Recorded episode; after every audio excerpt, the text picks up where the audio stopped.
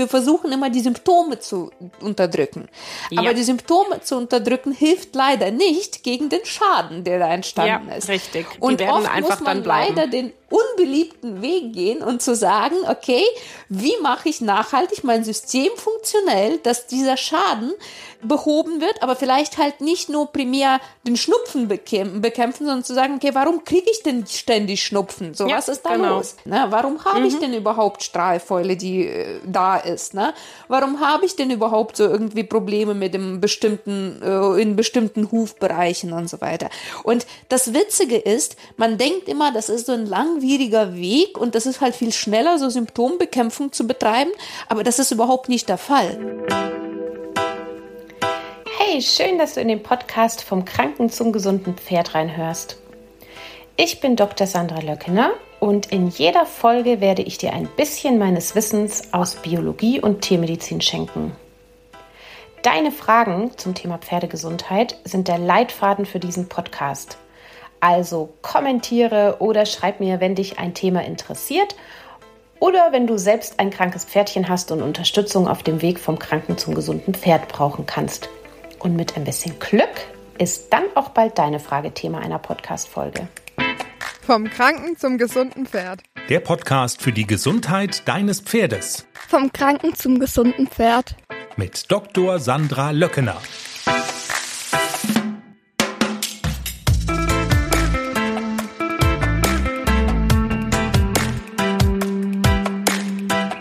Herzlich willkommen zur zehnten Folge des Podcasts vom Kranken zum gesunden Pferd.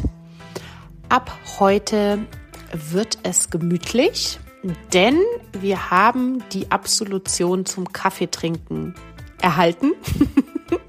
Ähm, das bedeutet, alle Gäste und auch ich dürfen ab jetzt Kaffee trinken oder andere Flüssigkeiten. Diese Absolution hat uns die Anne erteilt. Ganz liebe Grüße. Die Anne ist schon länger bei mir in Betreuung mit verschiedenen gesundheitlichen Themen bei ihren Pferdchen. Und die Anne ist ähm, nebenbei, also im echten Leben sozusagen, Logopädin. Und die hat mir den Hinweis gegeben, dass man manchmal so nach einer gewissen Zeit, ähm, wenn Menschen so lange sprechen, wie beispielsweise im Podcast, äh, hört man, dass die Stimme langsam so etwas leidet und dann kann es der Stimme super gut tun, wenn man einfach was trinkt. Und ich bin ganz ehrlich, ich habe mir das bislang so ein bisschen verkniffen, weil ich dachte, das wäre vielleicht für euch als Hörerinnen und Hörer störend, wenn ich da irgendwelche Schluckgeräusche von mir gebe. Aber ähm, jetzt, wo die Anne praktisch gesagt hat, doch, das ist total super für die Stimme und ist möglicherweise dann auch angenehmer noch zum Zuhören, ähm, ist die Absolution fürs Kaffeekränzchen erteilt. Und ähm, heute widmen wir uns im Kaffeekränzchen noch einmal dem Thema Hufe, denn wir wollten noch mal ganz konkret einige Punkte ansprechen und die unserer Expertin zur Frage stellen, ähm, die euch einfach ganz besonders umtreiben.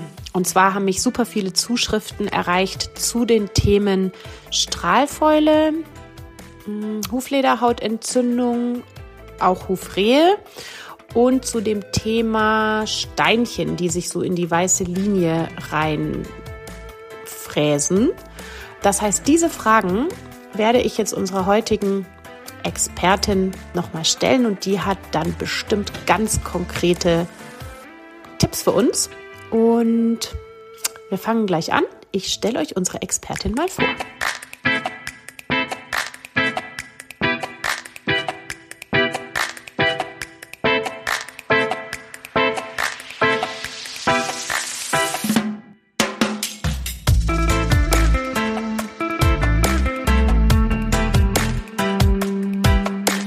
Heute begrüße ich ganz herzlich die Jane Woloskova als ähm, dritten Part unserer Reihe zum Thema Hufgesundheit.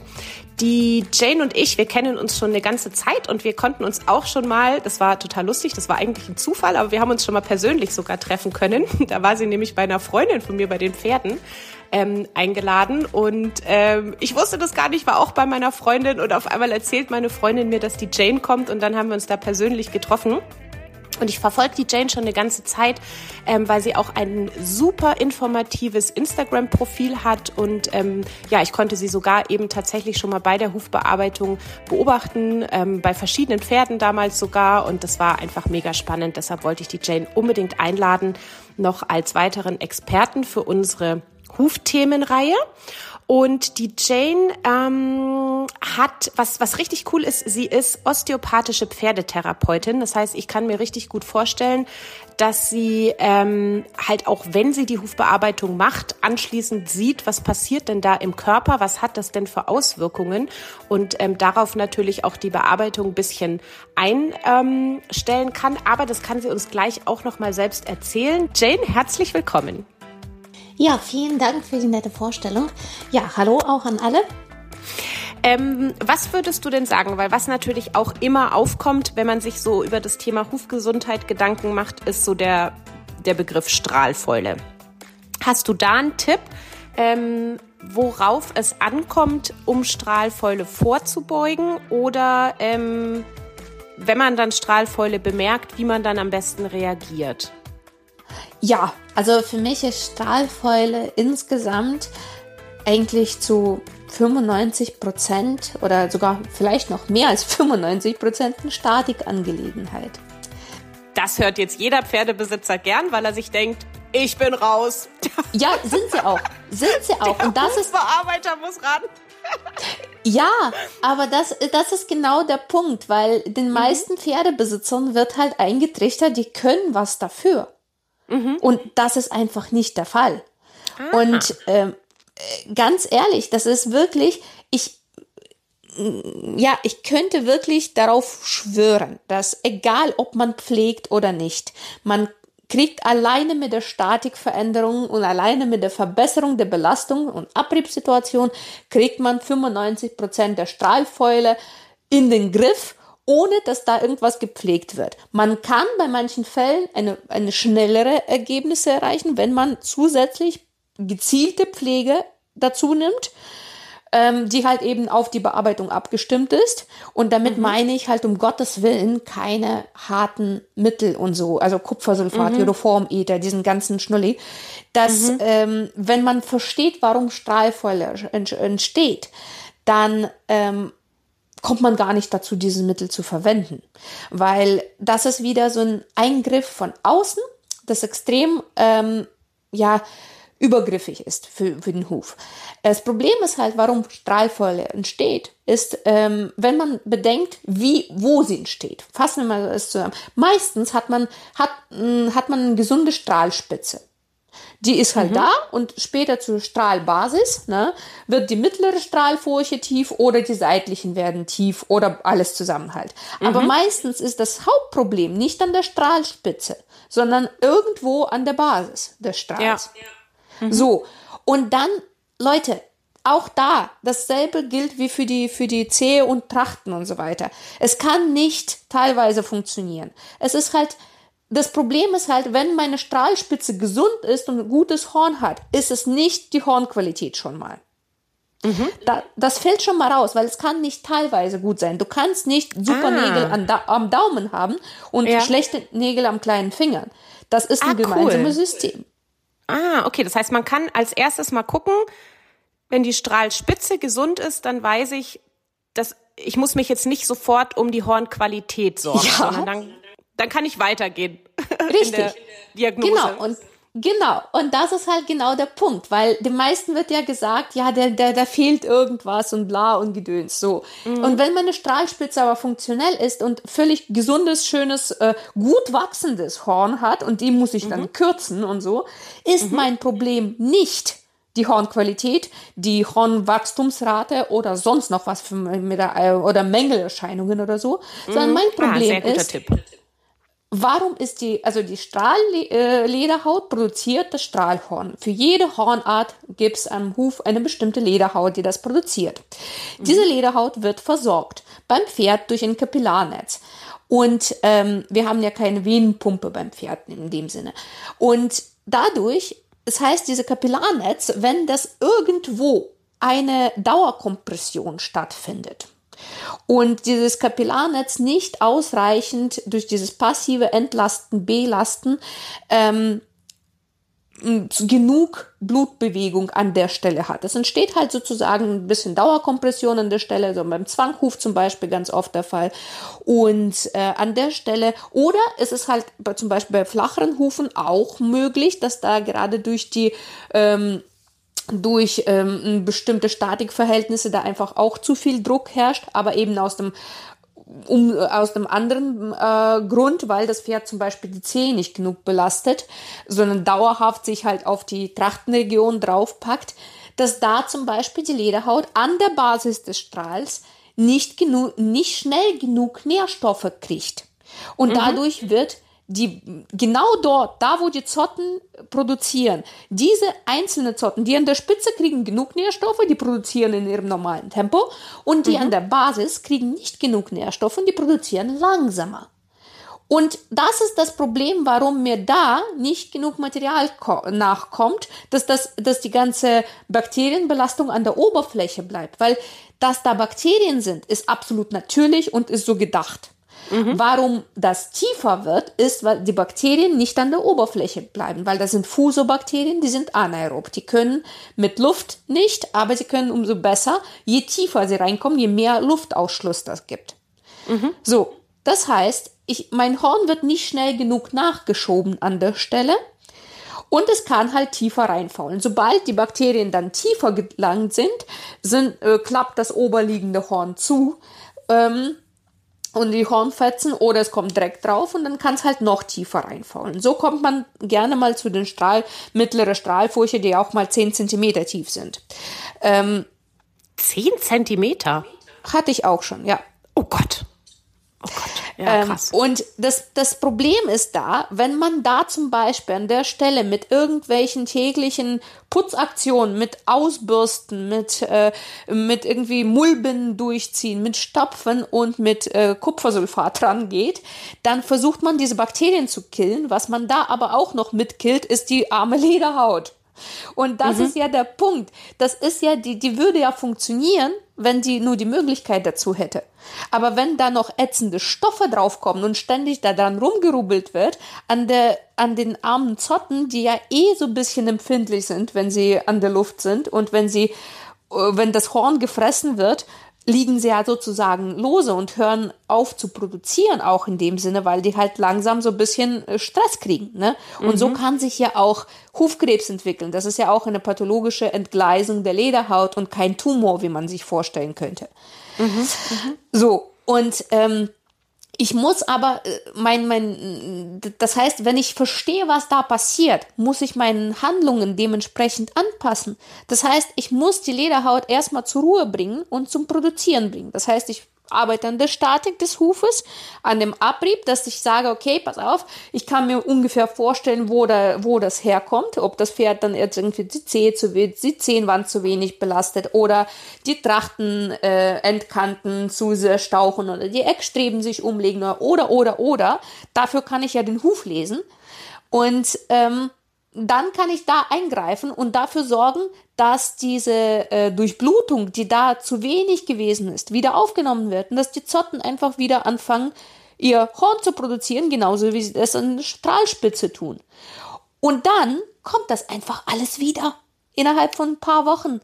Und äh, das nimmt wieder seine Funktionalität auf und da muss ich auch nichts pflegen und nichts machen. Es gibt Momente, wo ich dann sage, ey, pass auf, es wäre halt ganz cool, wenn wir das schneller kriegen, das heißt, du kannst halt mit sanften Mitteln ein bisschen unterstützen und das Horn, was drumherum liegt, oder zum Beispiel das erste Horn, was dann kommt, es ist ja noch ganz zart und meistens so als Narbenhorn äh, sichtbar, das ist nicht pigmentiert und so. Und das ist poröser. Das ist ja wie beim Narbengewebe an der Haut. Das ist ja erstmal so ein bisschen, naja, keine normale Haut, sondern das hm, ist ja, ja erstmal ja. so ein bisschen angegriffenes und poröses Gewebe, was, was leichter kaputt geht. Und das kann man zum Beispiel unterstützen mit sanften Mitteln, die das für die Bakterien einfach nicht äh, fressbar machen. Ne? Dass man einfach sagt, mhm. okay, die Bakterienpopulation, die darf weiterhin sein, die sind halt an der Oberfläche und ich sorge einfach dafür, dass ich zum Beispiel, wenn ich halt so ein tiefes Loch habe, da an der Stelle die Bakterien nicht weiter fressen können, äh, obwohl es da noch eine Höhle ist, weil das Horn einfach nicht verfügbar, also nicht, nicht fressbar für sie ist. Das mhm. kann man machen, aber ohne, dass das die Lederhaut verätzt. Okay. Mhm. Also was ist denn so, also ich, ich habe jetzt gerade keine Vorstellung, was so sanfte Mittel sind. Also worauf achte ich denn da? Was gibt's da für, also wahrscheinlich sind dann da sogar eher gar keine Wirkstoffe drin, sondern eher Pflegestoffe oder was, worauf kann man da achten, was man da benutzt? Mm, naja, es hängt ein bisschen davon ab. Also ich äh, würde zum Beispiel kein, ähm, kein Alkohol verwenden. Ne? Mhm. Also kein, kein alkoholhaltige Mittel. Ähm, um das, also klar, wir, wir wollen halt so bakterizide Wirkung erreichen und damit will ja meistens ähm, irgendwie die ganze alkoholhaltige Mittel wollen ja einfach eine bakterizide Wirkung erreichen, um, um das einfach alles abzutöten. Das Problem ist halt, man weiß bei tiefen Strahlfurchen zum Beispiel nicht, liegen meine Zotten da blank, also meine Lederhautzotten, ist da halt irgendwas, was, was schon offen ist oder ist da noch Horn drüber und da ich das nicht wissen kann, weil ich da nicht reingucken kann mit einer Endoskopkamera, dann äh, gehe ich lieber ein bisschen vorsichtiger ran, weil ähm, die Lederhaut ähm, kann halt einfach leicht verätzt werden und das tut dir halt nicht gut. Das heißt, ich würde Sachen nehmen, die im Zweifel in eine offene Wunde gekippt werden können. Ah ja, okay. Mhm. Ja, verstehe. Also das, das wäre die Idee. Genau. Mhm. Ähm, mhm. etwas, was, was eher so ein bisschen, und dann habe ich ja noch Dreck drin. Das heißt, etwas, was, ähm, ähm, also etwa, einfach nur so irgendwie eine Bepanthensalbe oben drauf zu geben, würde jetzt auch wenig helfen, weil ich nicht davon ausgehen kann, dass da, dass das überhaupt an diese, an die Stelle rankommt, weil diese schwarze Schmiere, die die Bakterien als Maserationsprozess da lassen. Ne? Die, die, ähm, die ist ja sehr schmierig tatsächlich und die deckt ja die Oberfläche sozusagen erstmal vollständig ab. Ne? Das heißt, darunter muss irgendwas kommen. Mhm. Da, äh, in, in der Regel ist es halt so zum Beispiel, das kann man schwer pauschalisiert sagen, aber in, wenn ich zum Beispiel so eine unbekannte tiefe Stelle habe, wo ich nicht weiß, wie sieht's denn da drin aus, dann kann es sein, dass ich das zum Beispiel mit äh, Wasserstoffperoxid mit dreiprozentiger Lösung spüle, danach mit einem destillierten Wasser nachspüle und dann erst eine Pflegesubstanz reinkommt. Mhm. Ja. Ne? Weil Wasserstoffperoxid ähm, schäumt halt ganz gut. Es gibt auch andere Mittel, die schäumen und die halt das Ganze so ein bisschen ähm, durch dieses Schaum ähm, kommen sie halt so ein bisschen unter diese Schmiere. Ne? Das bewegt ja so ein bisschen die Oberfläche. Mhm. Und äh, Wasserstoffperoxid transportiert es auch ganz gut nach oben ab, ne, bei geschlossenen Stellen. Das heißt, ich würde es halt zum Beispiel, wenn ich, ähm, wenn ich weiß, okay, das ähm, muss ich da halt erstmal durchspülen, dann kommt erstmal der ganze Dreck raus, dann spüle ich das kurz mal mit destilliertem Wasser nach, einfach um äh, so ein bisschen die Reste zu beseitigen und dann kommt halt eine ähm, Pflegesubstanz rein, die dann sozusagen wirklich mein, mein Gewebe erreicht. Mhm. Mhm, ja, verstehe. Also ist eigentlich fast eher der Vorgang entscheidend ähm, und man muss jetzt nicht auf irgendwelche super krass ähm, ja, antibakteriellen Stoffe irgendwie gehen. Also das würdest du dann tatsächlich sogar eher vermeiden. Ja, ja, mhm. weil Bakterienbefall, also wir wollen ja einen Bakterienbefall da. Mhm. Ähm, das ist, der ist ja, wie gesagt, natürlich. Und äh, man kann auch später gucken, also wie gesagt, deswegen sind ja zum Beispiel die Waldböden halt so geil, weil du da natürliche Mikroorganismen mit drin hat, hast. Und ähm, ich würde die jetzt nicht äh, extra da reinsetzen, sozusagen. Es gibt ja auch so, so Mikroorganismen, Sprays und so weiter. Mhm. Ich denke, das ergibt sich halt von alleine. Ja, Aber ja. erstmal würde ich einfach gucken, dass ich äh, die Strukturen und die, die Lederhäute erstmal so ein bisschen schützen kann und auch, dass sie bedeckt sind von Horn, weil wofür sie überhaupt nicht gedacht sind, ist, dass sie offen liegen. Na, dass das halt mhm. eine offene Wunde ist. Ja, ja, verstehe. Okay, super. Das waren jetzt ähm, sehr gute Tipps. Und mir fällt jetzt natürlich, also du hast jetzt ein paar Mal über die ähm, Huflederhaut gesprochen. Und ähm, in dem Zusammenhang fällt mir natürlich auch so das absolute Schreckgespenst ähm, jedes Pferdebesitzers in Bezug auf Hufe ein, nämlich das Thema Huflederhautentzündung. Ähm, Vielleicht können wir da mal so als nächsten Punkt so ein bisschen drüber sprechen. Ähm, es gibt ja auch, sage ich mal, ganz viele Mythen, die sich um das Thema Huflederhautentzündung drehen. Also was macht man damit? Wie reagiert man? Und vielleicht können wir mal so ein paar unter die Lupe nehmen. Ähm, also erstes Thema, wenn das Pferd eine Huflederhautentzündung hat, ähm, dann gibt es ja so spezielle Einlagen, also zum Beispiel auch extra Rehe-Einlagen. Ähm, würdest du generell sagen, ähm, ja, wenn Huflederhautentzündung am Start ist, macht es sowieso Sinn, das Pferd weich zu stellen. Und dann kann man auch bestimmte Einlagen wählen. Oder ähm, wie würdest du so mit diesem Punkt ähm, ja Hufschuhe an und dann noch spezielle Einlagen rein? Wie würdest du damit umgehen? Macht das Sinn oder eher nicht? Na, wichtig zu wissen wäre an der Stelle, reden wir jetzt von Rehe oder reden wir jetzt von äh, Huflederhautentzündung von der Sohlenlederhaut? Weil das sind zwei ah. unterschiedliche ja. Kisten. Also da kannst du mir vielleicht auch gerne mal äh, was erklären, weil ähm, ehrlich gesagt, ich merke, dass diese Begriffe teilweise total unterschiedlich verwendet werden von sowohl ehrlich gesagt von Tierärzten als auch von ähm, Hufbearbeitern. Ähm, ich habe das so verstanden, dass man das nicht eindeutig voneinander trennen kann, sondern dass theoretisch eine Huflederhautentzündung auch Rehe sein kann oder eben noch nicht. Ist das genau, richtig? Das, Oder wie würdest das, vielleicht kannst du das erstmal erklären überhaupt? Das ist ein ganz guter Punkt. Ja, das Ding ist halt auch da wichtig zu wissen, worüber, also was, was für eine Struktur, ne? Wir haben ja, wie gesagt, jede Hornart hat eine eigene Lederhaut. Das heißt, wir haben eine Sohlenlederhaut, die das Sohlenhorn produziert, und wir haben mhm. die Wandlederhaut die die Blättchenschicht äh, praktisch äh, sicherstellt. Ne? Also das, äh, die, die weiße die sogenannte weiße Linie. Ist nicht ganz die mhm. weiße Linie, aber halt eben diese Aufhängung von der ganzen, von dem ganzen Pferd innerhalb der Hufkapsel gewährleistet. Bei Rehe entzündet sich primär die Wandlederhaut.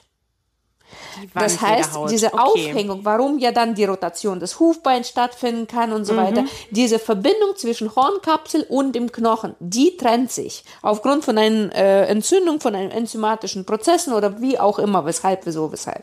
So, oder halt eine Vergiftung und so weiter. Aber da trennt sich halt die Verbindung zwischen der Wand, äh, also der Hufwand und äh, der Hornkapsel und dem Knochen. So, bei der Sohlenlederhautentzündung kann es ja zum Beispiel sein, dass die Sohle einfach zu viel Druck abkriegt, weil das Pferd zum Beispiel zu flach geschnitten wurde, die Sohle zu weit rausgenommen wurde und so weiter. Mhm. Und die Sohlenlederhaut entzündet sich primär und das kann dann, wenn es nicht zur Ruhe kommt, auf die Wandlederhaut umgreifen sozusagen und zur Rehschub werden. Ah, cool. Das ist super gut. Das habe ich bisher tatsächlich noch nicht hundertprozentig gecheckt. Das heißt, für eine Rehe-Diagnose gucke ich letztendlich, also man kann sagen, Rehe ist eine Huflederhautentzündung und für die Diagnose würde ich gucken, wo ist die Entzündung? Befindet die sich nur in der Sohle?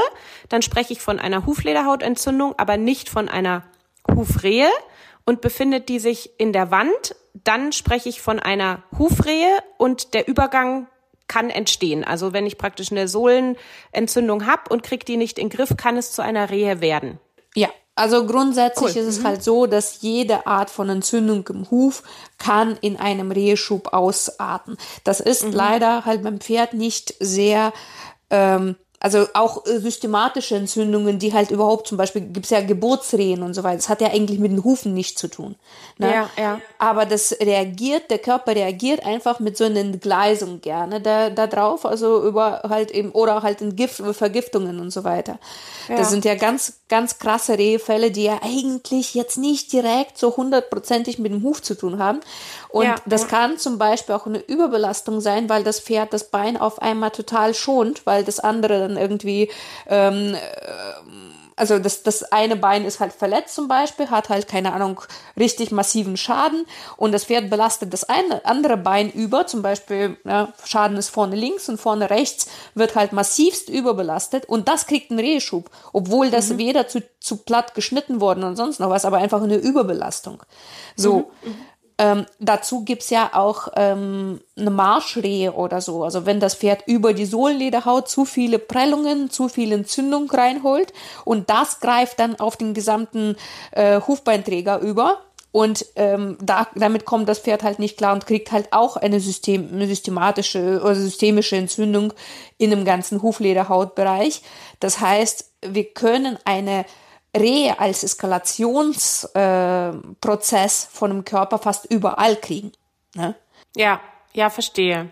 Okay, ja gut, dann kann ich jetzt ähm, nach diesem neu erlangten Verständnis kann ich die Frage jetzt nochmal vielleicht ein bisschen anders ähm, konkretisieren. Also das heißt, ähm, fangen wir äh, mal äh, warte an. mal ganz kurz, nochmal ganz mhm. kurz, äh, warum das nicht pauschal zu beantworten war. Weil mhm. die Rehe-Einlagen, wenn man die bedenkt, also wie sie gebaut sind, was sie, was sie äh, vorhaben sozusagen, die, also zumindest die, die ich jetzt im, im, im Hinterkopf hatte, die verlagern das Gewicht auf die Sohle und des, den Strahl. Die wollen mhm. den Druck von der Huflederhaut, von dem Hufbeinträger wegnehmen, weil das ist ja dann mhm. entzündet. Ne? Ja. Und das will man halt vermeiden. Das heißt, die verlagern das ganze Gewicht möglichst, die lassen, das nennen sich auch so, man kann auch so einen Verband einlegen, das nennen sich halt Schwebeverband, ne? wo die Hufwand rundum schwebt und keinen Druck abkriegt. Das ist natürlich Aha. nicht ganz so praktisch, wenn ich primär eine Sohlenlederhautentzündung habe. Ja, total logisch. Mhm. Na, und da den ganzen Druck drauf packe und dann wundere, mich wundere, hm, irgendwie ist nicht besser, ne? Ähm, mhm, da, mhm. da muss man halt wissen, okay, was war jetzt so ein bisschen das Problem, ne? Also mhm. wenn das Pferd in der Sohle empfindlich ist, dünne Sohle hat. Man kann es ja wirklich feststellen bei Röntgen, okay, die ist zum Beispiel halben Zentimeter dick und das Pferd reagiert wirklich empfindlich, hat Pulsation und so weiter und so fort. Würde ich genau das Gegenteil machen. Erst einmal, mhm. ich würde versuchen, das überständig werden zu lassen. Ich würde es versuchen, möglichst weich zu stellen, dass der, der Abstand vom Boden gegeben ist, möglichst. Mhm. Also manchmal hilft auch tatsächlich einen Hufschuh anzuziehen und dabei das Pferd überständig werden zu lassen, dass innerhalb vom Hufschuh zum Beispiel ein kleiner Hohlraum entsteht zwischen der Sohle und ähm, dem Boden des Hufschuhs sozusagen. Ne? Mhm. Wenn das Pferd zum Beispiel super weich steht, aber das Weiche drückt ja auch überall rein sozusagen. Und dann, ähm, manche Pferde kommen gut damit klar, aber manche brauchen diesen Abstand. Ja, verstehe. Okay, also wenn ich eine Entzündung habe in der Sohle, dann macht es auf jeden Fall Sinn, das Pferd weich zu stellen, eher bisschen überständig werden zu lassen, was jetzt sozusagen den Rand angeht, ne? Oder, ich weiß gar nicht, ich habe sowas noch nie gesehen, aber gibt es äh, tatsächlich zum Beispiel auch, weil man könnte ja auch eine Einlage machen, die zum Beispiel außen verstärkt ist, sodass die Sohle entlastet wird. Gibt sowas auch? Es ist ein bisschen schwierig umzusetzen, weil ich glaube, das würde sich verschieben, weil der Tragrand ja relativ schmal ist. Mhm. Du hast ja nicht so eine, ich glaube, bei, unter Druck würde das halt immer nach, nach innen oder nach außen irgendwie abkippen oder so. Also mhm. es wäre ja im Grunde, es gibt so äh, Klebeteile, die sozusagen wie so ein Hufeisen drumherum unter dem Tragrand laufen sozusagen. Mhm. mhm. Und äh, die kann man halt zum Beispiel mit so einem Cuffs, glaube ich, nennen sie sich. Ne? Die kann man halt so ankleben an den Hufrand sozusagen und es gibt dieses Perfect Hoof Wrap auch das funktioniert ungefähr auf dieselbe Art und Weise. Es ist wie so ein äh, Gummikastverband, was man mhm. sozusagen mhm. um den Huf wickelt, vor, vorzugsweise im Tragrandbereich und damit halt eben diese Polsterung erreicht und so. Ähm, mhm. äh, es gibt schon Möglichkeiten. Ne? Ähm, ich würde erstmal einfach mit einem nachgiebigen Hufschuh probieren. Also mm, was, was da sich halt bewährt hat, sind halt äh, so die, die einfacheren Lösungen. Zum Beispiel die ähm, Engel äh, und so. Also das mhm. ist halt so ein, so ein ähm, Filzhufschuh, die sind, äh, die sind relativ kostengünstig und halt sehr universell passend. Sind halt natürlich nicht zum Reiten, sondern reine Therapiehufschuhe. Ne? Hausschuhe. Und wer, und wenn, wer da so ein bisschen äh, längere Thematiken oder halt insgesamt so ein bisschen problematischere Hufe hat, der ist halt mit Easy Boot zum Beispiel bei RX, äh, also die haben halt extra Modelle so oder Cloud zum Beispiel, da kann man halt äh, auch ganz gut äh, für das Pferd äh, das Passende suchen. Das hängt nämlich auch noch ein bisschen von der Hufform ab, was, was da gut reinpasst und so weiter. Und ich würde halt immer gucken, brauche ich jetzt einen Hufschuh zum Therapieren? Zum Pferd erstmal gesund werden lassen, auf der Koppel tragen, 24 Stunden tragen, mhm. oder brauche ich jetzt einen Hufschuh zum äh, ähm, zum, zum Ausreiten oder so. Das sind nämlich mhm. völlig unterschiedliche Einsatzbereiche und ich würde das in ganz, ganz seltenen Ausnahmenfällen nur mischen. Ne? Das heißt, ja, ich, ja. wenn ich wirklich eine Huflederhautentzündung habe, kann mir in erster Linie auch einfach nur ein Hufverband helfen. Ne? Ja, ja, klar. Also das oberste Gebot ist dann praktisch weichstellen. Das Polstern, heißt, es geht, ja. Genau, Weichpolstern, genau. Also das heißt, es geht dabei aber auch nicht drum, dass man das Pferd in Anführungszeichen nur vor so Druckspitzen dann schützt, also dass das jetzt natürlich dann auf keinen Fall über Schotter laufen sollte oder so, sondern auch nicht über Asphalt. Selbst wenn der total glatt ist, das Pferd sollte dann einfach wirklich auch ähm, diese Hufschuhe anziehen, wenn es jetzt beispielsweise auf einer Asphaltfläche läuft oder so. Ne? Also es müsste dann schon einfach weich äh, Eh, das ja. Ding ist halt, meistens ist es besser. Also man muss halt wirklich nach dem Pferd schauen, was mir persönlich wichtig ist und was, worauf ich fast immer bestehe bei meinen Patientenpferden, das ist das halt wirklich, ähm, das Pferd insgesamt erstmal nicht viel läuft.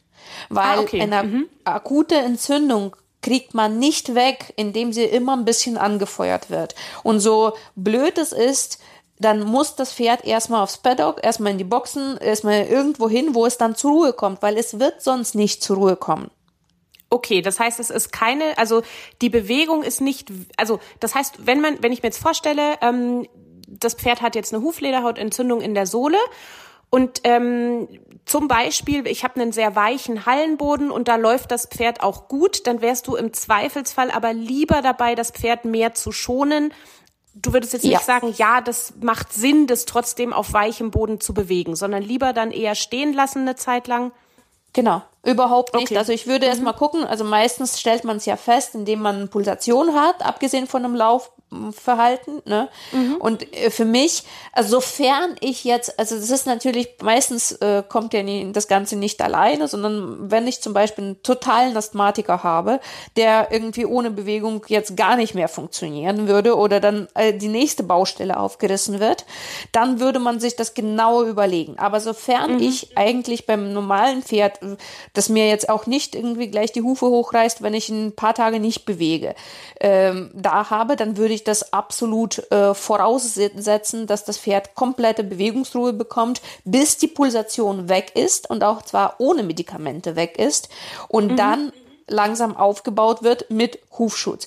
Weil meistens tatsächlich ist es der Fall, dass die Huflederhaut ähm, als Ergebnis entweder von einer ähm, zu invasiven Bearbeitung entstanden ist Ne? Mhm. Meistens ist es ja einfach ähm, ja, zu platt geschnitten, so das, das klassische Plattschneiden. Ne?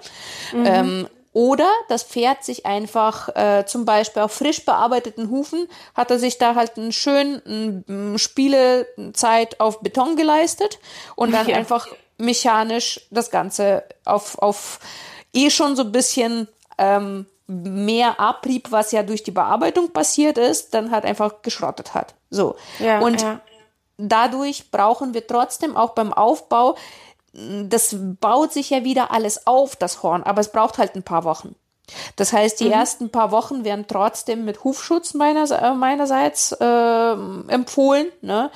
Klar, wenn du jetzt so ein ähm, so einen Teppichschnitzelboden in der, äh, auf dem Platz hast, was, was total fedrig ist und so weiter und wo null Abrieb stattfinden, ja, von mir aus, wenn das Pferd da läuft und keine Pulsation mehr hat, dann halt auch ohne Hufschuhe.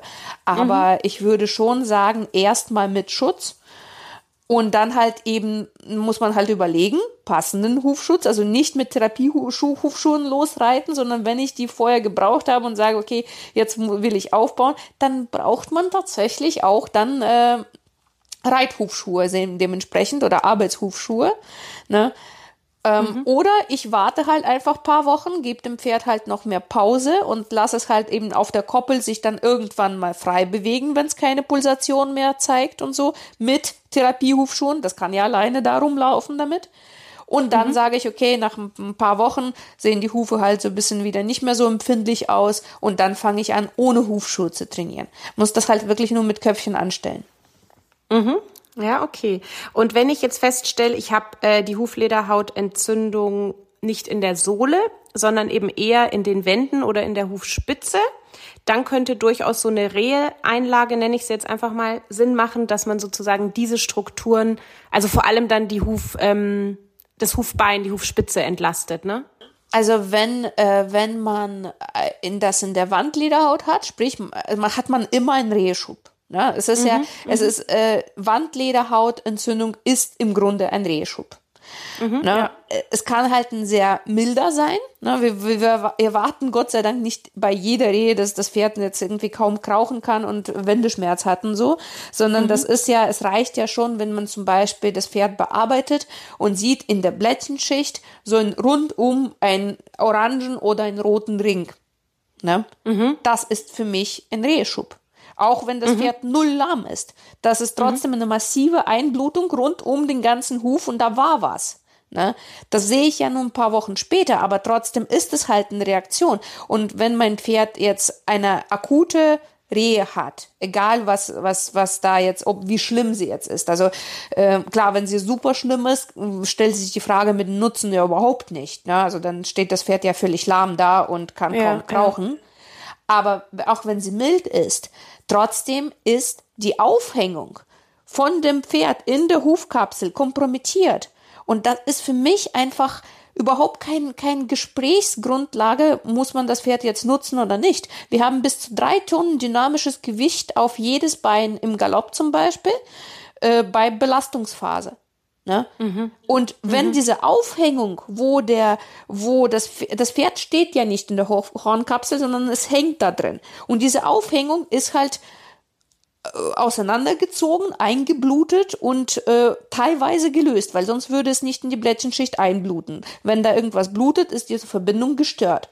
Wenn mhm. diese Verbindung gestört ist, es stellt sich für mich persönlich nicht die Frage, nutzt man das Pferd oder nicht, äh, sondern man sorgt dafür, dass es weggeht. Erstmal. Ja, ja. Sonst Wie sieht es denn da? Ja, bitte, ja. Entschuldigung. Nee, sonst arbeitet man immer gegen diese, äh, gegen das Pferd, gegen die, die Struktur selbst. Und da kann man ja eigentlich die Uhr danach stellen, dass es halt noch schlimmer wird. Ja, verstehe. Okay, also Bewegung ist in dem Fall überhaupt nichts Förderliches, sondern sollte man tatsächlich eher schonen. Ähm, wie sieht es denn aus mit dem Thema Durchblutungsförderung. Ist Durchblutungsförderung eine sinnvolle Maßnahme in so einer Phase? Ähm, Gibt es da auch einen Hinweis, also falls ja, wie lang oder wie würdest, also würdest du da Maßnahmen ergreifen zum Durchblutungsfördern? Ähm, was ist genau damit gemeint? Also jetzt ähm, ähm, ähm, also, also zum einen natürlich könnte man medikamentös, ne? also dass man zum Beispiel halt ähm, ja, Gerinnungshemmer äh, zum Beispiel ähm, gibt oder so. Genau, Blutverdünner. Ähm, zum anderen ähm, gibt's aber ja auch, was fällt mir ein, zum Beispiel ähm, Magnetfeldtherapie kann die Durchblutung fördern oder ähm, irgendwie so kalt, warm, abwechselnde Anwendungen. Ähm, ähm, hier, wie heißt's, ähm, Blutegel, das fällt mir jetzt, oder, oder auch Akupunktur, glaube ich, kann auch manchmal so eingesetzt werden. Also ähm, ja, in dem Fall äh, teilweise ja. Also bei äh, Rehschüb, das, also bei Huflederhautentzündung äh, ist das nicht sinnvoll. Da würde ich halt höchstens mal mit dem Tierarzt absprechen, ob das Pferd einen Zündungshemmer kriegen kann und dass, dass man einfach aus diesem akuten Schub rauskommt. Das mhm. ist für mhm. mich, das, also bei Sohlenlederhautentzündung, das wäre für mich die erste Prärogative, damit wir da einfach kein Übergreifen auf die Wandlederhaut und damit keinen Rehschub haben. Ne? Mhm. Also wichtig ist, aus dem akuten Entzündungsschub raus und dann langsam Sohle aufbauen. Das wäre so das Prinzip. Und wenn mhm. das Pferd mit dem Entzündungshemmer klarkommt, dann wäre das für mich, sage ich mal, ein kleineres Übel und der Weg, den ich da jemand immer bestreiten würde, sagen, okay, Hauptsache, wir kommen aus der akuten Entzündung raus. Bei Rehe eine andere Sache, weil da ist ja, da haben wir eine Verzögerung zu dem eigentlichen Auslöser. Ne? Also wir haben sozusagen äh, ja, entweder 24 Stunden oder bis zu mehreren Tagen, also bis zu 72 Stunden Verzögerung zwischen dem Auslöser und dem Effekt. Das heißt, dieses, dieser Prozess hat schon angefangen. Die Lahmheit oder die Effekte davon kann ich erst später sehen. Manchmal Tage später, also drei, mhm. vier Tage später. Und mhm. dann kann ich ja nicht mehr so viel an dem Auslöser tun. Das heißt, ähm, da wäre ich schon dafür, wir haben, wir können ja auch nicht immer nachvollziehen, woher diese Rehe kommt. Ne? Also ja. ob das jetzt ein Stoffwechselreh ist und so weiter, man kann so ein bisschen vermuten, aber zu lange Zeit hat man da auch nicht. Das heißt, ich würde da alles befeuern, was, was irgendwie ähm, eben diese, diese Ausschleusung von eventuellen, ähm, ja, von, von eventuellen äh, Pathogenen. Toxinen oder, oder, oder sowas, ne? Toxinen, ne? Pathogenen, wie auch immer. Mhm. Ne? Da, da wäre halt zum Beispiel, ähm, also erstmal Eisbäder, ne? um einfach die, ähm, das auch nicht, dass dieses freie Einbluten da rein zu ermöglichen. Ne? Dass mhm. man zum Beispiel sagt, okay, man, man versucht eine Vasokonstriktion zu erreichen durch äh, Eisbäder, dass man halt wirklich versucht, alles so ein bisschen auf die, die Gefäße schmal zu stellen erstmal, ne? Ja. Dass man da einfach diese massive Blutung erstmal äh, möglichst klein hält, ne? Ähnlich wie bei einer Wunde, ne? Dass man erstmal sagt, okay, kühlen, kühlen, kühlen, dass man halt alles klein stellt, dass man den Schaden möglichst, also die Schwellung, den, den Schaden, die diese ganzen ähm, Einbluten und Einschießen von Körperflüssigkeiten da rein minimiert. Ne? Mhm. Ähm, Blutverdünner, äh, ja, äh, also Heparin beziehungsweise halt Aspirin und so weiter. Mhm. Ähm, in, in, Absprache mit dem Tierarzt, ne, da schicke ich die Leute immer dahin und sage, ja, bitte. Ne, gerade im Anfangsstadium kann mir das einfach total den, den, den Hintern retten, weil äh, es kann einfach sein, dass der Schub viel kleiner bleibt oder halt gar nicht so richtig zum Vorschein kommt. Ne? Das ah, heißt, ah, okay. wenn ich jetzt wenn ich jetzt zum Beispiel so einen Shetty Pony habe, der, der in die Futterkammer eingebrochen ist und ich entdecke es halt morgens vollgefressen und glücklich, dann weiß ich, äh, ich würde es halt auf, auf uh, schon da anfangen. Also auch wenn es überhaupt keine Symptome zeigt. Mhm. Ne? Mhm. Aber äh, lieber bin ich paranoid und, und als, als danach dazustehen mit einem total Rehepony. Ne? Ja, ähm, das ja. heißt, ich würde würd da anfangen, das zu kühlen, da Blut, äh, Blutverdünner reinzuschmeißen und so weiter, dass wir möglichst das halt alles ausschleusen, dass das gar nicht so zu diesem Ausbruch kommt. Das hilft mhm. manchmal. Wenn ich die Möglichkeit habe und noch keine Medikamente äh, drin habe, weil sonst beißen sie nicht, sind, sind Blutegel einfach eine geniale Möglichkeit. Ne? Mhm. Weil äh, die, die helfen unfassbar gut. Ne? Oder zum Beispiel auch Postschub, ne? also bei, bei äh, chronischen Fällen oder so, in, in schwierigen Zeiten für Chroniker. Ne? Also gerade so Frühjahr ist ja sowieso äh, super gefährlich, auch mit diesen mhm. ganzen, ähm, oder im Herbst zum Beispiel mit dem Frost, äh, mit dem Bodenfrost, was anfängt und so weiter. Da können Blutegel einfach unfassbar so hilfreich sein, auch als Prävention. Ne? Mhm. Mhm, okay, ja, Weil ja, die haben Tipp. ja, abgesehen von einem Blutverdünner, den sie mitbringen, haben sie ja über 40 verschiedene entzündungshemmende Stoffe, ähm, die einfach äh, super gut wirken. Ne? Also ich kann es halt wirklich 100% bezeugen, weil ich hatte sie selber an mir mal ausprobiert. Zwar nicht bei einem Reheschub, aber auch bei einer Sehnenentzündung. Und ich habe dafür wirklich alles Mögliche ausprobiert. Ich habe wirklich die komplette Geschichte durchgezogen, was bei Pferd auch gemacht wird, mit Bandagen, mit Behmann, mit dies, mit jenem. Und Blutegel waren wirklich das einzige mitunter, was sofort einen Effekt gezeigt hat. Und zwar mhm. richtig krassen. Mhm. Bei allem anderen konnte man sich so ein bisschen, na, na, ich weiß nicht. Also so richtig gab es den Effekt nicht. Und bei Blutegel hatte ich wirklich nach drei Tagen eine massive Verbesserung. Ah, okay, ja, cooler Tipp. Und ähm, gibt, hast du irgendwie einen Hinweis, wie lange die Blutverdünnung dann notwendig ist? Oder kann man da sagen, im Zweifelsfall lieber bisschen länger als zu kurz? Oder gibt es da irgendeinen Anhaltspunkt? Ja, also ich würde schon sagen, im Zweifelsfall ein bisschen länger. Also ich mhm. würde schon sagen, so die, man hat ja, man sagt ja immer so ein bisschen, die, die Phasen unterscheiden sich ja auch nach Stoffwechsel vom Pferd, ne? Also die Dauer der Phasen. Ähm, aber ich würde schon so, ja, so drei, vier Tage ansetzen. Okay. Mhm. Und dann noch eine Frage zur Bearbeitung. Also würdest du sagen, in einem, also solange da ein entzündlicher Prozess ist, lieber die Finger davon lassen und den Huf nicht bearbeiten? Oder kann das in manchen Fällen sinnvoll sein zu bearbeiten in diesem Prozess? Also bei einer Entzündung ähm, mit Pulsation und so weiter und so fort äh, würde ich äh, wirklich alles darauf setzen, dass ich da nicht dran gehen muss. Weil mhm. das Ding ist halt, ähm, das ist ja eh schon so ein labiler Prozess. Und das Blöde ist, auch was du sonst super gerne machen kannst und ähm, überhaupt kein Thema für das Pferd ist und so, ähm, da kann es halt einfach ein Strohhalm zu viel sein und dann bricht halt die ganze Sache zusammen, weil es ja mhm. eh schon im entzündlichen Prozess ist. Und ich kann es ja nicht wissen von außen, in welchem Stadium sind wir jetzt. Also wie belastet ist die Wand und so weiter, wie, wie stark ist der Aufriss. Das sehe ich leider bei Rehe alles nur im Nachhinein. Also wenn mhm, ich die ja. Auswirkungen sehe. Das heißt, ähm, auch wenn die Hufe in super schlechtem Zustand sind. Ich persönlich ist mir das zu heikel, daran zu gehen, weil ich da einfach nicht überblicken kann, was für eine Folgenkette zieht das nach sich. Und ganz ja. ehrlich, meistens sehen die Hufe dann nicht die, die, die letzten zwei Tage schlecht aus, sondern wochenlang oder monatelang mhm. oder jahrelang.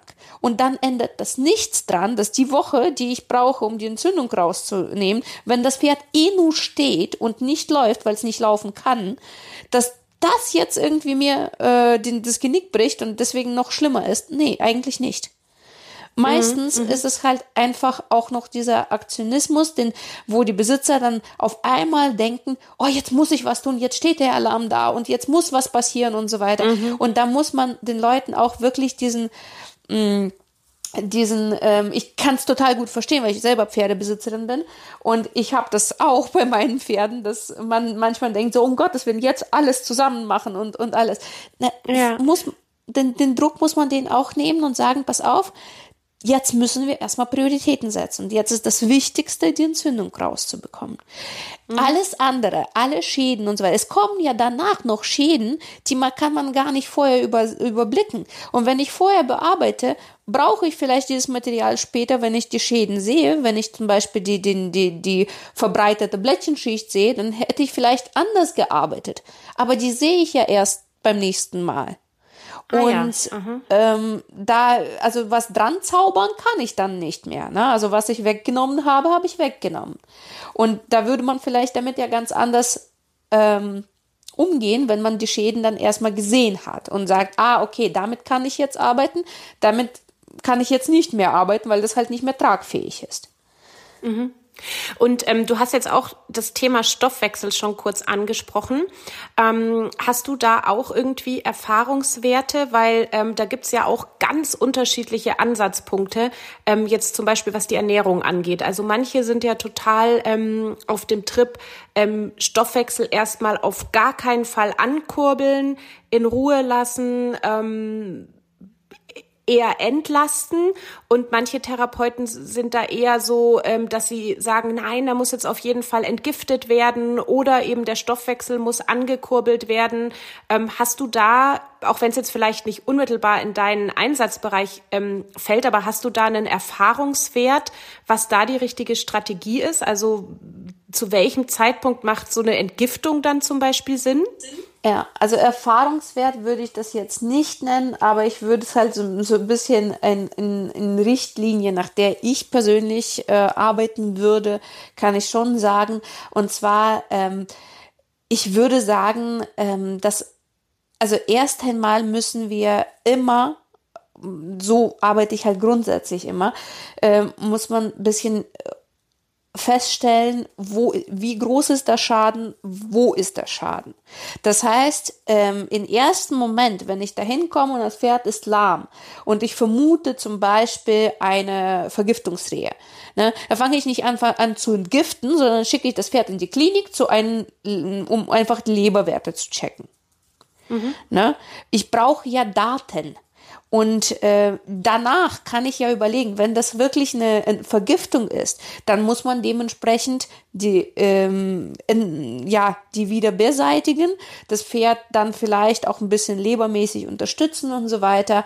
Äh, wenn es zum Beispiel eine Stoffwechselrehe ist, die einfach auf Fruktan, Zucker, sonst noch was basiert, ne, dann ist das Verfahren ja auch ein anderer. Dann kann ich das Pferd eher entlasten und einfach gucken, okay, alles auf Null setzen, was irgendwie erstmal das Pferd belasten könnte und erstmal auch wieder alle, alle Systeme zur Ruhe kommen lassen und dann Futtermanagement anpassen. Dann, auch, dann brauche ich auch Heudaten und so weiter. Muss ich halt die Futterration genau überblicken, gucken, wo mein Pferd, geht das Pferd auf die Weide oder nicht. Im Zweifel verbiete ich meinen mm, Rehepatienten halt komplett die Weide. Also auch an der Hand, auch äh, mal ein bisschen, auch mal irgendwann dazwischen. Einfach mhm. gar nicht. Ne? Weil du mhm. weißt halt nicht, was es dann anrichtet, sozusagen. Ne? Mhm. Wenn, wenn ich zum Beispiel weiß, es ist eine Belastungsrehe gewesen, dann brauche ich nicht die Weide zu äh, verbieten. Ne? Mhm. Ja. Dann, dann, mhm. dann wäre es ja Blödsinn, weil das System funktioniert ja, das andere System funktioniert nicht. Das mhm. heißt, diese ganzen ähm, Aktionismen, also dass man wirklich versucht, so jetzt muss irgendwas passieren, jetzt müssen wir entgiften und so weiter. Wartet doch mal. Macht doch erstmal euch genau im Plan, was da schiefgegangen ist. Holt euch Differentialdiagnosen ab. Holt euch wirklich die Werte von den ganzen Futtermitteln. Äh, versucht genau festzustellen, was war jetzt die Ursache. Ne? Mhm. Das ist auch zum Beispiel ganz oft so, dass man, äh, ich hatte jetzt letztens erst einen Fall mit einem tollen Pony und wirklich super schwierigem, monatelang dauernden Reheschub ähm, mit einer guten Reheberaterin, die das Pony dann auch das tatsächlich mit mir zusammen, also ich habe die Bearbeitung gemacht, die hat die Fütterungsberatung gemacht bei dem Pferd und äh, wir haben das da rausgebracht und jetzt ist es wieder schlechter. Ja, warum? Weil ein nächster Heuballen angefangen worden ist und der das erste Heuballen hat einen Heuwert, also Zuckerwert von vier und der jetzige halt 15. Mhm. So. Mhm. Es wurde aber keine Sammelprobe eingeschickt, es wurden nicht unterschiedliche Proben genommen, sondern es wurde halt eine Probe abgeschickt. Und die hatte halt vier gesagt und jetzt hat man weiter gefüttert und jetzt ist es halt bei, mit dem 15er Heu, ähm, ist es halt wieder ein Schub geworden. So. Und deswegen sage ich, es ist halt, braucht so viele Daten wie möglich, weil die Pferde können das selber ja nicht vokalisieren. Mhm, aber das heißt, wenn ich jetzt ähm, schon den Verdacht habe, dass es sich eher um eine mechanische Huflederhautentzündung handelt, weil ich zum Beispiel ganz genau weiß, mein Pferd hat wild auf hartem Boden gespielt oder meinetwegen der Koppelboden ist uneben gefroren und mein Pferd ist da drüber gelaufen und läuft danach schlecht, ähm, dann muss ich auch nicht im Umkehrschluss ähm, mir einen riesen Entgiftungsstress machen, weil unter Umständen muss ich entweder gar nicht entgiften oder im Zweifelsfall sowieso erstmal abwarten zu einem späteren Zeitpunkt. Also vielleicht kann man es so sagen, man muss sich bei einer Rehe keinen Entgiftungsstress machen. Das ist kein relevanter Faktor, dass man irgendwie sagt, boah, der muss jetzt sofort entgiftet werden oder so, sondern lieber erstmal die Lage checken, sich einen Überblick über den Stoffwechsel verschaffen. Im besten Fall gibt's sogar noch ein Blutbild oder so. Und ähm, da gibt's auf jeden Fall keinen Stress, dass da jetzt, äh, ist ja auch eine Kostenfrage, ne? Also teilweise sind es dann ja auch Futterpläne, wo du dann irgendwie zusätzlich nochmal, keine Ahnung, mehrere hundert Euro ausgeben musst als Pferdebesitzer. Ähm, das heißt, den Stress muss man sich dann eigentlich nicht direkt geben. Nein, nicht wirklich. Also es ist ja, ja es ist ja auch Erfahrung, so, ja. es ist ja auch so, dass diese ganze Entgiftungsgeschichte, wir haben ja ähm, im Körper Leber und Nieren und so weiter als Entgiftungsorgane. Und wenn äh, die dann überlastet werden, ist halt die Frage, warum sind sie überlastet? Ne? Und da, äh, mhm. auch da äh, ist es halt klar gemacht, dass manchmal äh, gibt es durchaus Sinn, sie zu unterstützen mit einem bestimmten Kuren und so weiter.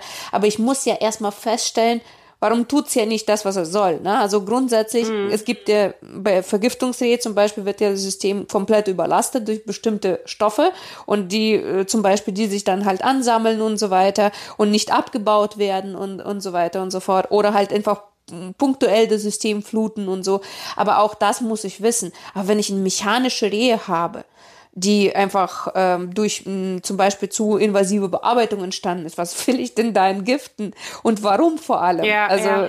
ja und ne? wo ich auch voll bei dir bin, ist so dieses Thema mit der Differentialdiagnose. Also selbst wenn ich zum Beispiel weiß, es handelt sich um eine Vergiftungsrehe und ich habe eine überbelastete Leber, dann gibt es ja sogar da noch ganz unterschiedliche Ansatzpunkte, wie ich da jetzt damit umgehe. Also ich kann ja zum Beispiel einfach nur die Leber pflegen. Ich kann mich entscheiden, ich will die Leber total anregen.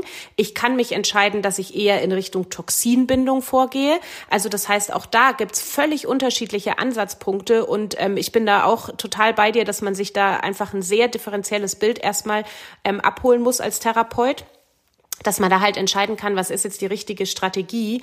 Ähm, und es ist nicht immer die Entgiftung praktisch die, die passende Strategie. Also das ähm, sollte man schon auf jeden Fall so ein bisschen abwägen.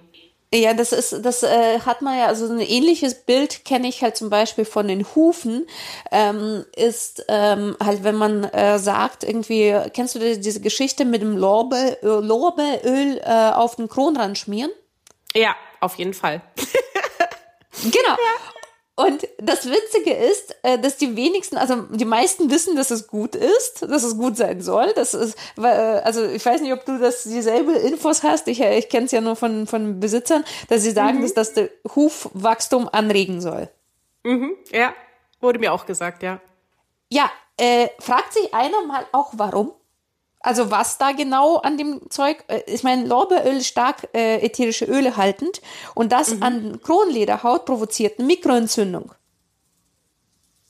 Ja, ja, ja, ganz mega gutes Beispiel. Da muss man einfach genau wissen, warum will ich das? Das ist einfach eine typische Sache, die ist nicht in jeder Situation einfach super. So, und, und die macht halt eine ja. Mikroentzündung am Kronrand und dadurch kommt da mehr Blut hin und dadurch kann eventuell das Hufwachstum gesteigert werden. Aber habe ich eine Entzündung am Kronrand und schmier da Lorbeeröl drauf, kann ich da richtig schön mir eine fette Baustelle bauen. Ja, da habe ich übrigens, ähm, da habe ich ein kleines Beispiel aus dem Alltag. Ich habe nämlich tatsächlich ein Pferd mit ähm, Hufrehe bekommen. Also das sollte eben bei mir ähm, zur Bewegungstherapie und auch zur Ernährungstherapie. Und ähm, dann, genau, und da wurde mir eben auch gesagt, ähm, ich soll diesem Pferd die das Lorbeeröl auf den Kronrand schmieren, also genauso, was du jetzt gerade angesprochen hast. Und ich habe das das erste Mal gemacht und dieses Pferd hatte übelste Hautreaktionen. Also einfach, weil klar, Kronrand, ne, da schmierst du ja auch ein bisschen was auf die Haut. Und ähm, dieses Pferd hatte übelste Hautreaktionen. Das tat mir so leid. Ich habe sofort irgendwie äh, gesagt, hey Leute, wir müssen das stoppen. Ich glaube irgendwie, das ist nicht das, was wir hier wollen. Und ähm, wahrscheinlich, also in dem Fall war auch noch die Vermutung, dass es in Kombination mit UV-Licht, also das kann ich vielleicht auch allen noch mal raten, ey, Lorbeeröl auf die Haut, das ist richtig, richtig heftig. Und ähm, das, das, also das muss, da muss man auf jeden Fall gut überlegen, warum wendet man das an und wenn dann irgendwie echt gucken, dass man am Kronrand möglicherweise nicht die Haut erwischt, also wirklich tausend und dreifach mit dem Hufbearbeiter absprechen, wie das angewendet ich wird. Will, das kann ich, ich echt. Wie gesagt, also das, ja. das der, der, der gute Teil daran ist, in den meisten Produkten, die man mit Lorbeeröl lesen kann, ist kaum Lorbeeröl drin. Also das ist, das ist noch das Zweite. Wenn man guckt, was man da, da hat, da hat man eigentlich meistens Paraffin, Erdöl und sonst noch was Derivate. Und äh, vielleicht 0,01 Prozent. Und die wissen schon warum, weil das reine Lorbeeröl halt einfach nur total ätzend ist. Ne? Ja, und es kann, ja. es kann tatsächlich mal äh, also wie gesagt, das sind so Target ähm, Mittel, die wirklich funktionieren. Ich meine, ich liebe Mittel, die funktionieren, aber ja. die können, die müssen dann halt genau da helfen, wo sie helfen. Ne? Ja, das, auf jeden Fall einfach ein stark wirksames Mittel, ne? Und damit kann man dann auch nicht so inflationär umgehen und sagen, naja, versuchen wir mal. Also das ja, muss dann schon so, ganz so, genau einfach sein. eine Indikation haben, ne? Ja. Nein, absolut. Also das ist ja genauso wie keiner würde auf die Idee kommen, dem Pferd täglich Metacam zu geben, weil es dann einfach lahmfrei läuft und einfach sich flüssig bewegt, so irgendwie. Ja, super. Ja. Ne? Aber ja es war ja früher gang und gäbe. Ich habe noch von einer alten, ähm, ähm, alten Pferdewirtschaftsmeisterin gehört, dass die Schulpferde jeden Abend halt ähm, Phenylbutason in die Krippe bekommen haben damit sie Ach, am nächsten Tag gut laufen. Heilige Scheiße. Oh Gott, ey. Ja, ich kenne es tatsächlich auch aus dem Asthma-Bereich. Da kenne ich auch solche Dinge so, na klar kriegt er dauerhaft Schleimlöser. So, wow. Ja, aber das ist halt, das, äh, das muss man sich doch überlegen. Also heutzutage würde man hoffentlich das nicht mehr mit dem äh, Phenylbutason oder Equipalasone machen, das ist dasselbe. Ja. Ähm, na, aber auch da, äh, genauso wie ein, keine Ahnung, Nervenschnitt beim Pferd und dann sagen, ja, jetzt lammt er nicht mehr, jetzt können wir weiter reiten. So, äh, ja, so funktioniert ja, ja, die Nummer nicht, ne? Das sind schon Sachen, die helfen, aber die sind ja äh, nicht dafür da. Genauso, wenn, wenn, wenn ich mit der Kam ins Pferd gebe, natürlich gebe ich das, um die Entzündung rauszukriegen, aber ich muss dann sicherstellen, es läuft nicht mehr. Ähm, ja. Weil es würde dann nicht mehr merken, dass es sich schrottet die ganze Zeit. Ja, ne? voll. Ja, und es das gibt ist ja einfach nicht, man kann, und klar, Pferdebesitzer stellen immer natürlich so die Frage, was hilft gegen XYZ? Und die Antwort ist halt meistens, kommt drauf an. Man muss immer individuell bei jedem Patienten gucken. Du kannst einfach nicht alle über einen Kamm scheren und du kannst nicht sagen, generell hilft das und das. Das Na, vor allem ist es ja auch wichtig, dass eben hilft gegen ist halt nicht so ganz meiner Denkweise, sondern ich meine, ich versuche immer die Systeme halt selbst zu reparieren. Ne? Und mhm. das Ding ist halt, wenn man äh, mit dem Hilf gegen, zum Beispiel hilft gegen die Strahlfäule und so. Oder hilft gegen äh, das und jenes. Und äh, das Problem ist halt, dass du den Schaden damit meistens, es ist ja leider auch in unserer menschlichen ähm, ja, Gesundheitsvorsorge auch nicht viel anders tatsächlich. Wir versuchen immer die Symptome zu unterdrücken. Ja. Aber die Symptome zu unterdrücken hilft leider nicht gegen den Schaden, der da entstanden ja, ist. Richtig. Und oft muss man leider den unbeliebten Weg gehen und zu sagen, okay, wie mache ich nachhaltig mein System funktionell, dass dieser Schaden äh, behoben wird, aber vielleicht halt nicht nur primär den Schnupfen bekämpfen, sondern zu sagen, okay, warum kriege ich denn ständig Schnupfen? So, ja, was ist da genau. los? Ne? Mhm, ja, und, und kann genau ich zu 1000 Prozent bestätigen. Ja. Und genau mit derselben Art und Weise würde ich halt eben auch an die, an die äh, Geschichte mit den Hilft gegen äh, gehen. Ne? Warum habe mhm. ich denn überhaupt Strahlfäule, die äh, da ist? Ne? Warum habe ich denn überhaupt so irgendwie Probleme mit dem bestimmten, äh, in bestimmten Hufbereichen und so weiter? Und das Witzige ist, man denkt immer, das ist so ein langwieriger Weg und das ist halt viel schneller, so Symptombekämpfung zu betreiben, aber das ist überhaupt nicht der Fall. Ähm, mhm. Wenn man guckt, wie, äh, also bei den, du wirst ja bestimmt im Asthma-Bereich das Ganze total bestätigen können, dass diese Symptombekämpfungen ja so oft wiederkommen, dass du eigentlich schon zigmal das Ganze einfach systematisch behoben hätte und hättest ein ruhiges Status quo, womit du gut leben kannst, womit das Pferd gut leben kann und was leichter aufrechterhalten äh, äh, aufrechtzuerhalten mhm. ist, als dieses ständige reinballern, dann wieder Cortison reinballern, dann wieder abruhen, dann kommt es wieder, ja, dann musst ja. du wieder reinballern und du hast immer Rückschläge. Und so ja, ähnlich ist das ja bei allem. Ja, und ich weiß nicht, ob sich das auch auf andere Bereiche so übertragen lässt, aber speziell beim Asthma ist es auch so, die Sachen werden unwirksam. Und das ist meistens der letzte Punkt, wo man als Pferdebesitzer dann gezwungen ist zu gucken, ja, okay, was mache ich denn dann?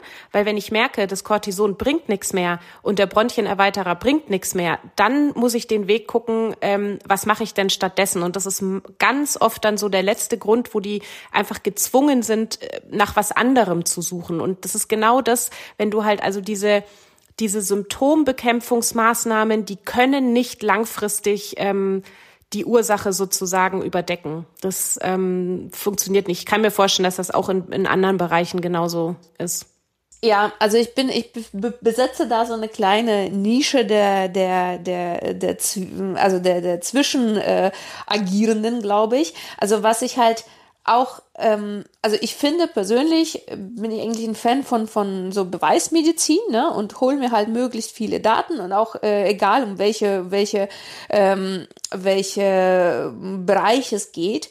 Ähm, und dann verstehe ich, dass manche Sachen halt eben Eingriff benötigen, äh, die halt einfach so, zum Beispiel so schnell wie möglich eine Entzündung zu bekämpfen. Ne? Mhm, ja. ähm, dass das halt einfach sofort mit manchen, und dafür haben wir wirksame Mittel und so weiter, dass man sagt, okay, ja, ich weiß, es ist keine Wohltat für den Magen, es ist keine Wohltat für das ganze System und vielleicht habe ich da auch Nebenwirkungen, weil alle wirksame Medikamente haben ihre Nebenwirkungen und das ist ja auch teilweise mit impliziert, dass sie irgendwo, ja. irgendwo wirken.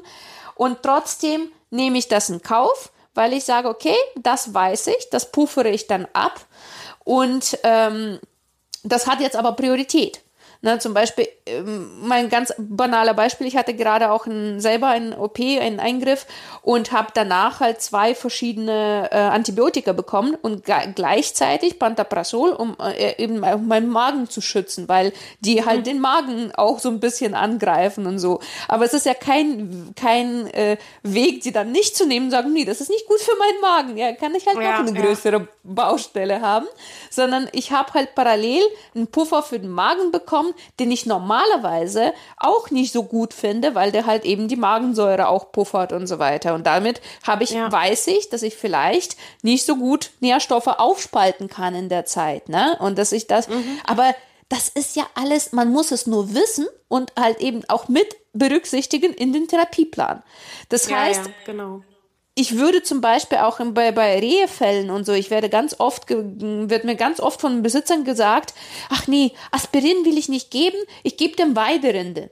Weil im Grunde selber Wirkstoff, schwerere Bioverfügbarkeit. Wo ich mhm. mir denke so, wozu? Also ja, ja es, es klingt halt natürlich, ja. In dem Fall hat das Pferdekörper mehr Aufwand, das aufzuspalten, zu verwerten. Es kommt nicht schnell genug an der Stelle an. Dafür haben wir doch wirksame Medikamente. Es, ja. Das ist, das, damit macht man nichts besser. Aber ja, anders, genau. mhm. andererseits, dann aber zu sagen, okay, pass auf, ich pack da einfach nur die ganze Zeit Symptombekämpfung rein und ähm, wie bei diesem Cortisonspray, wenn man einen Asthmasanfall äh, hat, ne, dass man da halt so ein paar Mal reinatmet, so, ah, ah, alles wieder gut, alles wieder in Ordnung. Als Rettungsanker, ja, sinnvoll und wichtig, aber ja. nicht als Dauertherapie.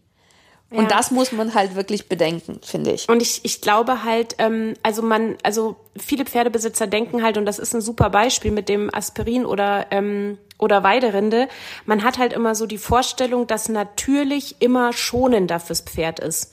Und es stimmt aber überhaupt nicht. Und das ist genau ein super Beispiel. In dem Fall ist nämlich tatsächlich das Aspirin schonender, weil der Organismus viel, viel weniger belastet wird. Das ist halt extra hergestellt worden, ähm, weil halt einfach das dann ganz leicht vom Pferd verstoffwechselt werden kann und ähm, das halt viel schonender ist, als wenn ich Weiderinde fütter. Und das, ähm, man kann nicht automatisch, also Natur kann auch ganz, ganz krass sein. Also das ist nicht so, dass das immer super sanft ist und man, man muss sich gerade mit solchen Wirkstoffen und ich meine in dem Fall also Phytotherapie basiert auf ganz krassen Wirkstoffen und da muss ich mich immer, also da kann ich nicht einfach auch mal so auf Verdacht oder ja, ich, weil, weil gerade mit Hufred, ich höre teilweise, dass die da ein halbes Jahr lang Weiderinde füttern und so, weil sie halt denken, ja, das gebe ich unterstützend. Und ich schlag dann da die Hände über den Kopf zusammen und denke mir, Alter, das ist keine Unterstützung, das ist ein Medikament, was du jeden Tag fütterst. Also da fehlt teilweise wirklich das Bewusstsein, wie stark wirksam einfach so ähm, Phytotherapie sein kann. Naja, das, Witz, das Witzige ist, wir, wir wissen ja von den Toxinen. Also jeder weiß ja zum Beispiel, dass, keine Ahnung, Jakobskreuzkraut lebensgefährliche Toxine enthält. Das zum Beispiel ja. halt irgendwie, ne, Ahorn, bestimmte Ahornsorten Richtig, halt. Ja. Ne? Also und dasselbe kann ja aber auch, also die Dosis macht das Gift, ne? Also man weiß ja zum Beispiel, dass zum Teufelskralle zum Beispiel auch ein Doping relevant ist. Ne? Richtig, ja. Und das ist ja nicht von ungefähr. Das, also sie wirkt schon, ne? Und man kann das dem Pferd schon verabreichen. Man muss sich nur überlegen, dass das nicht einfach mal kurz drüber träufeln ist oder halt ein paar Hagebutten draufschmeißen, sondern man muss ja wissen, okay, ich gebe bestimmte Mittel in bestimmten äh, ja, Wirkstoffen und bestimmten äh, Verbindungen auch. Das ist ja auch ganz wichtig, welche Verbindung, organische Verbindung das eingeht. Ne? Und mm, das ist ja auch ein Unterschied, ob ich ein Zinkchelat gebe oder ein Zinkoxid gebe und so. Und dafür gibt's ja wirklich ja. Leute, die sich damit auseinandersetzen. Ja, und genau, ja. ich finde das halt oft äh, sehr einfach gedacht, dass die einfach sagen, ja, organisch gebunden ist immer besser. Ja, nun wird so organisch gebunden nicht immer aufgenommen. So. Ja, nee, nee, nee, das kann man überhaupt nicht pauschalisieren, ja. Das ähm, muss man einfach auf gucken, was will ich denn damit bewirken und dann weiß ich, ähm, welche Verbindung ist dafür besser geeignet. Ja. Richtig. Und das ist halt, das finde ich halt sehr wichtig, dass das auch nicht äh, bei den Hufen oder halt insgesamt im System vom Pferd einfach unterschätzt wird, äh, wie viel ähm, Einfluss man von außen nehmen kann und dass das eigentlich ein selbsterhaltendes System sein sollte. Ne? Mhm, ja. Du, ich habe jetzt noch eine ähm, letzte Hörerinnenfrage an dich. ähm, von der Ina. Die hat nämlich, das fällt auch nochmal, glaube ich, so in den Bereich der Vorsorge. Ähm, die hat das Problem, dass bei ihrem Pferdchen immer wieder Steine in der weißen Linie sind. Und sie fragt sich, warum passiert das überhaupt? Und ist das normal? Also passiert das allen? Oder ähm, sollte man die tatsächlich immer mit dem Messer entfernen? Also meistens wird es halt so sein, dass die nicht rundum in der weißen Linie sind. Also wir reden erstmal von einem Blättchenschicht, weil die weiße Linie ist halt ein Ticken was anderes. Das ist die letzte unpigmentierte äh, Schicht der Hornwand. Äh, ich glaube, das wird aber jetzt eher von der Blättchenschicht gesprochen. Das heißt, diese, diese Struktur hinter der Wand, was so ein bisschen weicher ist, wo die Steine sich ja am besten auch reindrücken können. So, die Frage ist, ähm, also es gibt ganz selten die Version, wo das rundum in der ganzen Blättchenschicht ist. Mhm. Ähm, rund um den Huf. Meistens ist es aber nicht rund um den Huf, sondern in einem bestimmten Bereich. Und da mhm. ist halt die Frage, ähm, es kann zweierlei sein. Es kann einmal eine Zerrung der Blättchenschicht sein, dass du zum Beispiel draußen, also am, an der Hufwand zum Beispiel einen Hebel hast, wie so eine Rampe, die Wand, die nach außen ausweicht. Und damit ja. wird die Blättchenschicht ja erstmal auseinandergezogen, die Blättchen werden länger und äh, stehen weiter auseinander, dadurch vergrößern sich die Heulräume, da kann halt leichter was drin hängen bleiben. Ähm, Variante 1. Ne? Variante 2 ist, das Pferd hat eine ähm, asymmetrische Belastung. Das belastet zum Beispiel eine Seite vermehrt und es drückt wirklich dort regelrecht, also es spaltet ja manchmal sogar die äh, Hornwand in sich. Also es ist wirklich wie so eine Aufstoßung der Wand. Also man sieht halt zum Beispiel, wenn man den Huf umdreht, kurz vor der Bearbeitung, sieht man so an einer Seite steht so ein Zentimeter oder halben Zentimeter über und die andere ist halt platt und dann noch mit Löcher drin und mit, mit Zeug drin. So, mhm. und wie so aufgestoßen. Ähm, das ist ein anderes äh, ja, Geschehen und muss halt auch anders abgeholt werden. Das heißt, mhm. auch da Ursache herausfinden, warum das so ist. Und wenn mhm. man jetzt davon ausgeht, dass das rund um den Huf ist und überall gleichmäßig, glaube ich fast nicht, aber ähm, überall gleichmäßig viele Steine in der gesamten Blättchenschicht, ähm, auch da würde ich gucken, ist die überhaupt gezerrt? Haben vielleicht eine Hufkapselrotation vorliegen? Ne? Warum äh, ist da so viel Platz? Weil die Blättchenschicht ist an sich ein schmales Gerüst. Da ist gar nicht so viel Platz. Und drumherum ist halt Sohlenhorn und, und auf der anderen Seite Wandhorn. Sind beide relativ fest. Das heißt, ähm, Zudem wächst die Blättchenschicht super schnell. Die wächst von oben nach unten, vom Kronrand bis nach unten zum Tragrand. Wächst die circa zwei bis drei Monaten komplett durch. Das heißt, ich habe eine Reparaturfähigkeit in der Blättchenschicht, die ihresgleichen sucht. Also Ach geil. Mhm. Ja. Das heißt, wenn da permanenten Schaden ist, habe ich äh, entweder da permanente Belastung oder permanente Zerrung oder die Strukturen selbst ist beschädigt. Das heißt, wenn mhm. sie zum Beispiel gezerrt ist durch die Hebelwände, ne, ähm, dann stehen einfach Hohlräume dazwischen und da kann sich halt leichter Dreck reinsetzen. Mhm, mhm. Verstehe. Also das heißt, äh, letztendlich äh, kann man schon sagen, bei einem gut funktionierenden Hufmechanismus passiert das eigentlich nicht. Ähm, beim gut funktionierenden Huf. Also mit dem Mechanismus müssen wir noch mal kurz drüber reden, was darunter gemeint ist. Aber so, mit, mhm. mit, mit, einem gut funktionierenden Huf passiert es eher nicht, weil das äh, die Blättchenschicht selbst einfach ähm, ein kurzes geschlossenes System ist. Das heißt, es, die Blättchen in der Regel, sie sind ja nicht länger als einen halben Zentimeter lang. Ne? Von oben nach mhm. unten, also die Höhe ist halt groß, ne? aber wenn sie länger sind, dann sind sie meistens gezerrt. Und dann kann mhm. man auch erkennen, also eigentlich sollte sie kaum äh, identifizierbar sein, dass da überhaupt Blättchen sind. Wenn da so mhm. schwarze Streifen sind, also entweder so quer zum Huf, ne, dann, dann weiß man, okay, zwischen den Blättchen, also die sind schon gezerrt und dazwischen sitzt halt Dreck.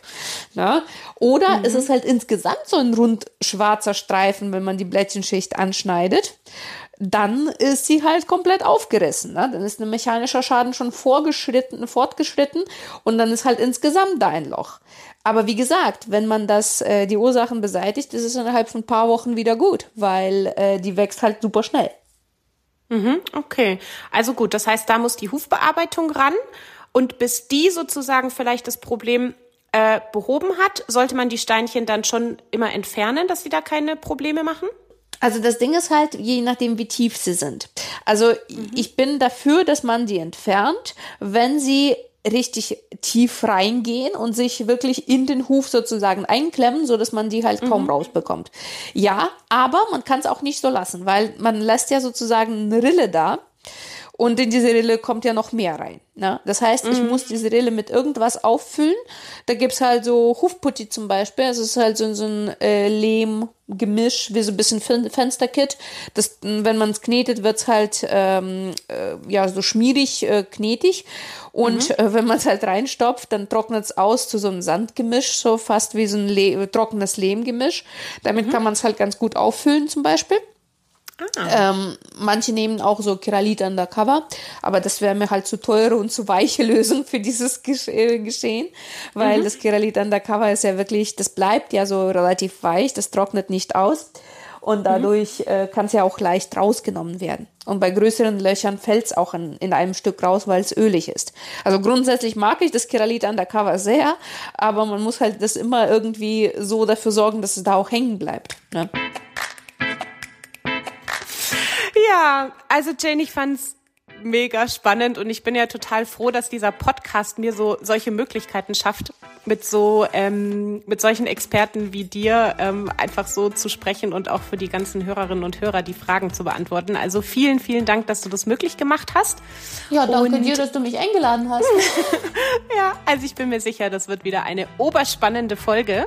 Und ich habe mir auch selber tatsächlich total viel mitgenommen, weil Hufe ist ja so ein Thema, in dem ich mich nicht so gut auskenne und ich konnte mir richtig, richtig viel auch selber heute mitnehmen.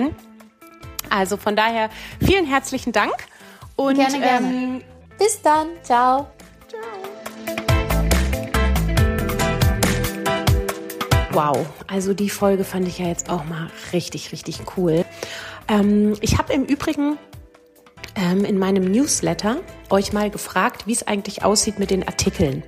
Ich habe ja zu den ähm, Podcast-Folgen immer auch noch so ein bisschen das Wichtigste in Kurzform als Artikel zusammengeschrieben für euch, dass für diejenigen, die beispielsweise ähm, mal keine Zeit haben, den Podcast direkt anzuhören, ähm, die aber schon mal so ein bisschen was lesen wollen zu dem Thema, dass die schon mal die Möglichkeit haben, die wichtigsten Fakten und Informationen schon mal nachzulesen.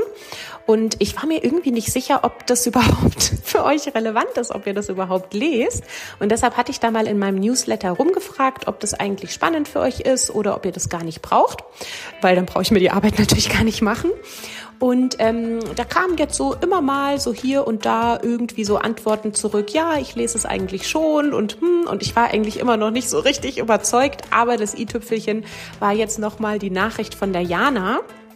Also wenn ihr euch darüber freut, könnt ihr euch bei der Jana bedanken. Die hat mir jetzt irgendwie einfach nochmal so gut ähm, dargestellt, dass eben das für sie schon völlig super ist, wenn sie halt merkt, sie hat gerade keine Zeit, die Podcast-Folge direkt ähm, zu hören. Es ist aber vielleicht für ihr Pferd genau gerade ein relevantes Thema, dass sie dann schon ähm, wirklich immer total davon profitiert, dass sie sich das Wichtigste schon mal durchlesen kann. Ja, und das erschien mir jetzt einfach schon so logisch und ich konnte mir jetzt doch letztendlich vorstellen, dass es einigen von euch so geht, ähm, dass ich jetzt beschlossen habe, okay, dann gibt's für euch wieder diese Zusammenfassungen. Also das heißt, ihr wisst Bescheid, ihr könnt ab jetzt auch immer das Wichtigste, ähm, gerade auch, äh, ja, man merkt sich ja leider auch nicht alles immer so langfristig. Also ich kann das zumindest nicht. Also wenn man dann vielleicht auch noch mal eine gewisse Zeit später denkt, ach warte mal, da habe ich doch was in dem Podcast gehört, wie war das nochmal? Dann ist es, glaube ich, halt schneller und leichter möglich, das dann vielleicht nochmal in geschriebener Form kurz nachzulesen. Also ähm, das heißt, ihr könnt ab jetzt wieder darauf vertrauen, es wird eine schriftliche Zusammenfassung jeder Folge geben und ähm, den Link findet ihr dazu in den Show Notes. Also zum Nachlesen, zum Vertiefen ähm, könnt ihr da gerne wieder reinschnuppern. So, damit verabschiede ich mich für heute und ähm, sende euch ganz, ganz liebe Grüße und freue mich schon auf die nächste Folge. Macht's gut.